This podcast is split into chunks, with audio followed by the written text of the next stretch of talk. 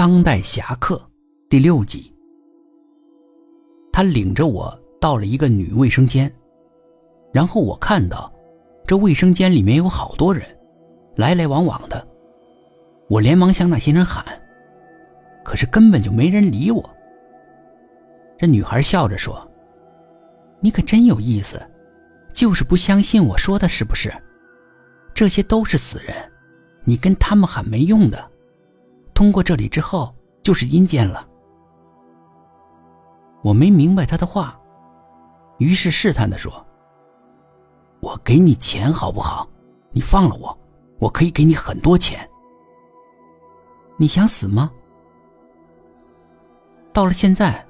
看来来硬的是没用了，于是我说：“不想，你能放了我吗？”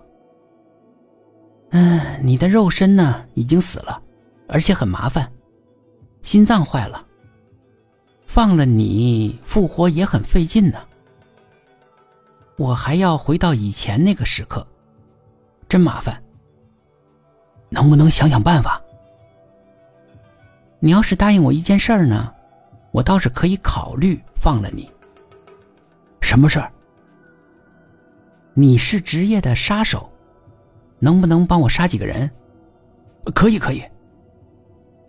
他指着一个隔间里的一个马桶，让我坐上去。我不知道他什么意思，还是脱了裤子坐了上去。然后他在外面关上了隔间门。我正方便，听到有人很急促的敲门。我心里说：“这还没完事儿呢，谁这么急呀？”那门几乎是被撞开的，然后冲进来两个护士，手里拿了针头，不由分说就给我打针。醒了，醒了，可以了。我睁开眼，好多个医生护士围在我病床前。这是哪儿？我被抢救过来了。医生对我说：“差一点点就刺到我心脏了，我很幸运，这一刀没有刺中我的心脏。然后就是恢复期，由于我身体素质很好，所以恢复的很快，一个多月之后我就出院了。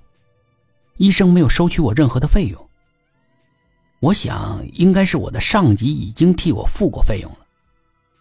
出院之后，我马上跟上级联系。”询问下一步该怎么做，是否可以回去了？但是上级说我已经被开除了，因为我严重的违纪。我拆除了心脏旁边的发报器。